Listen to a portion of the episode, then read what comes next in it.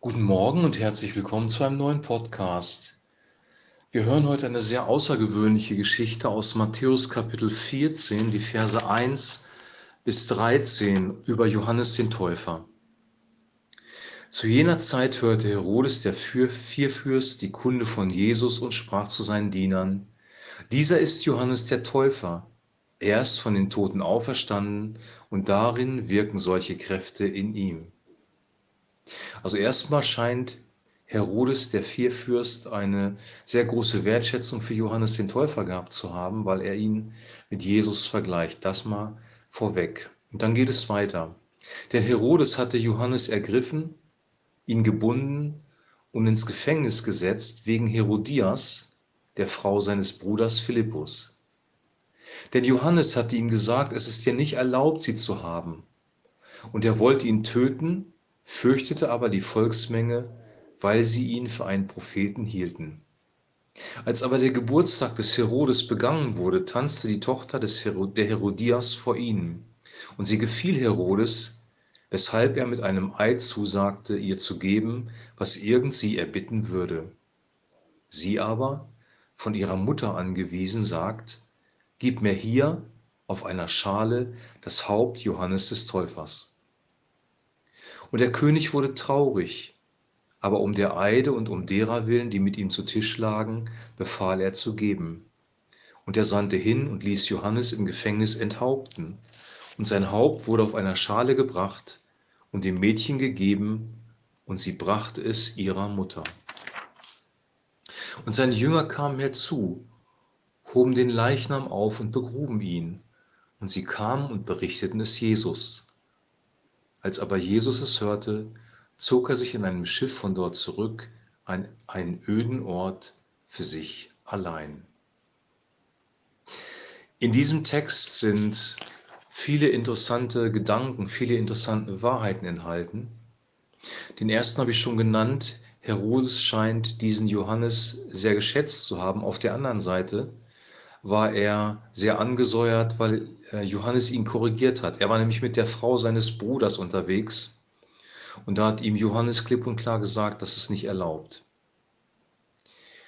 Also hier ist schon einmal eine Botschaft drin, nämlich dass ähm, in der damaligen Zeit auch schon mal was gesagt worden ist, wenn gegen moralische Maßstäbe verstoßen worden ist. Und das ist heute nicht mehr der Fall.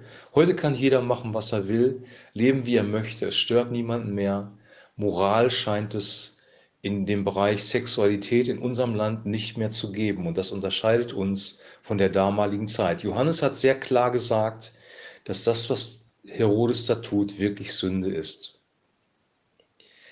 Die zweite Botschaft ist, Herodes sieht die Tochter von der Herodias tanzen und legt ein Eid ab und äh, ein, oder gibt ihr ein Versprechen. Also er hat es mit einem Eid ähm, bestätigt und das war in der damaligen Zeit das Höchste, was man eigentlich machen konnte, um seine Glaubwürdigkeit auszudrücken. Und die Geschichte zeigt uns, dass es keine gute Idee ist, voreilig ein Versprechen abzugeben und das ist die nächste Botschaft. Denn die Mutter von ihr hat schon einen fiesen Plan und teilt ihm dem Mädchen mit, nämlich dass sie darum bitten soll, den Kopf von, Herode, von Johannes auf einem Tablett zu bekommen. Also es ist im Prinzip das Todesurteil, das sie als Belohnung für ihren Tanz fordert. Und äh, Herodes der Vierfürst, weil er nicht anders kann, gibt dem Wunsch des Mädchens statt und lässt Johannes im Gefängnis enthaupten.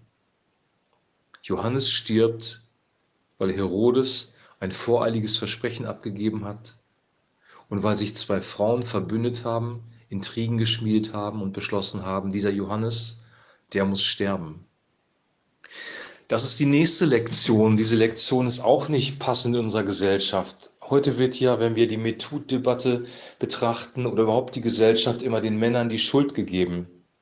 Männer sind dafür verantwortlich, dass Frauen nicht in berufliche Person, äh, Positionen kommen. Frauen können doch eigentlich Leiterschaft in beruflichen Perso Positionen viel besser ausführen, weil sie von ihrem Wesen her viel besser geeignet sind.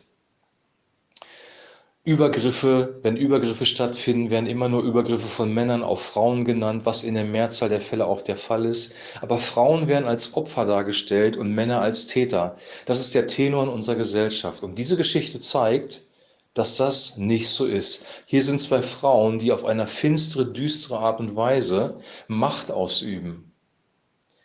Und das zeigt uns, dass ähm, sich die Geschlechter, was Boshaftigkeit angeht, nichts nehmen und dass wir nicht davon ausgehen können, dass alle Frauen gute Wesen sind, alle Männer böse Wesen. Unsere Gesellschaft ist auf einem sehr, sehr üblen Weg und diese Geschichte zeigt, dass wir da auch Korrektur brauchen, wir auch als Christen, ähm, weil wir sonst in eine Falle reinlaufen und Dinge falsch machen. Die nächste wichtige, der nächste wichtige Aspekt und der letzte ist, dass ähm, die Jünger dann Johannes begraben und Jesus selber, als er von der Geschichte hört, zieht sich zurück. Er zog sich in einem Schiff von dort zurück an einen öden Ort für sich allein. Jesus hat über Johannes den Täufer getrauert. Er hat, er hat Mitgefühl gehabt. Er, hat, ähm, er kannte Johannes relativ gut und er war wirklich traurig und musste seiner Trauer Ausdruck verleihen. Wenn wir einen geliebten Menschen verlieren oder wenn wir in schwierige Situationen kommen, ist es vielleicht auch wichtig, sich mal an einen ruhigen Ort zurückzuziehen und ähm, unser Trauer oder unser Wut, wenn wir in schwierigen Situationen sind, mal freien Lauf zu lassen, aber das Ganze dann zu Gott zu bringen, um es wieder loszuwerden. Zöhnet aber sündigt nicht, sagt die Bibel. Das heißt, es kann schon mal Zorn in uns hochkommen, wenn wir Ungerechtigkeit sehen. Oder es kann auch Trauer in uns hochkommen. Und Gefühle zuzulassen, negative Gefühle zuzulassen, ist in der, einer Zeit, in der wir leben, auch nicht so angesagt. Wir wollen lieber wunderbare Urlaubsfotos auf Instagram posten, wo wir aussehen wie der glücklichste und erfolgreichste Mensch der Welt. Aber Trauer und Leid das wird nicht gerne gesehen. Jetzt hat ein Fußballer, André Schürle, seine Karriere beendet und so ein bisschen aus dem Business erzählt und wie einsam er war. Und die Kritiker ließen nicht lange auf sich warten. Es wurde sofort kritisiert. Wie kann einer, der Millionen verdient hat, so eine Aussagen machen über das Business, mit dem er sein Geld verdient hat?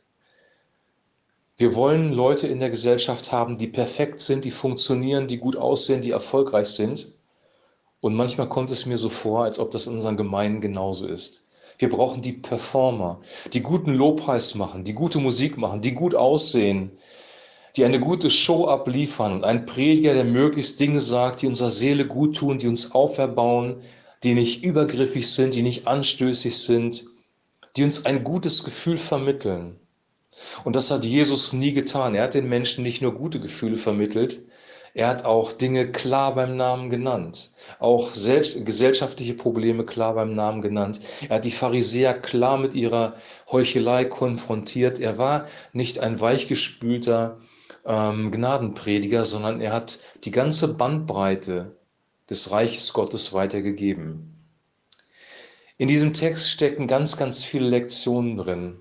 Vielleicht ist eine der wichtigsten Lektionen, dass Johannes, um den es hier ja geht in dem Text, sein Leben geben musste für die Wahrheit. Die Frage ist, ob wir bereit sind, zur Wahrheit zu stehen, wenn die Konsequenz sein kann, das Leben dafür zu verlieren. Die Bibel spricht in der Offenbarung sehr oft von Märtyrern, die ihr Leben gelassen haben, um des Wortes Gottes willen und um Jesu willen. Und in der arabischen und asiatischen Welt passiert genau das. Menschen lassen ihr Leben für Christus, weil sie, nur weil sie Jesus bezeugen, nur weil sie am Wort Gottes festhalten. Hier in der westlichen Welt ist das noch nicht der Fall, aber hier ist es so, dass Menschen ihre Arbeitsstellen verlieren oder ihren Ruf verlieren oder an, verbal angegriffen werden, sozial ausgegrenzt werden, weil sie zu christlichen Werten stehen. Und das ist ein Anfang von Verfolgung. Rufmord ist die erste Stufe, Mord dann die zweite Stufe. Die Frage ist, in welche Richtung entwickelt sich unsere Gesellschaft? Zusammengefasst hat diese Geschichte viele Lektionen für uns bereit. Und diese Lektion, ich wünsche uns, dass wir das nehmen, dass wir ähm, vorsichtig sind mit Versprechen, dass wir realisieren, dass alle Menschen in der gefallenen Schöpfung leben, Männer und Frauen, dass es kein gutes und kein böses Geschlecht gibt, dass wir realisieren, dass es wichtig ist, zur Wahrheit zu stehen, dass wir lernen zu trauern, wenn es dran ist und Wut zu haben, wenn es dran ist, in einem geschützten Raum, an einem abgeschiedenen Ort, dass wir dass uns klar wird, wie wichtig das Zeugnis für Jesus ist, wie wichtig es ist, zum Wort Gottes zu stehen, auch wenn es unser Leben kosten kann.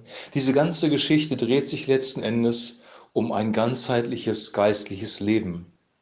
Die Geschichte ist dramatisch, ist nicht nett, ist keine von den Gnadengeschichten, die wir so gerne hören, aber diese Geschichte ist auch wichtig und wir müssen auch die unangenehmen Wahrheiten des Wortes Gottes in unser Leben integrieren.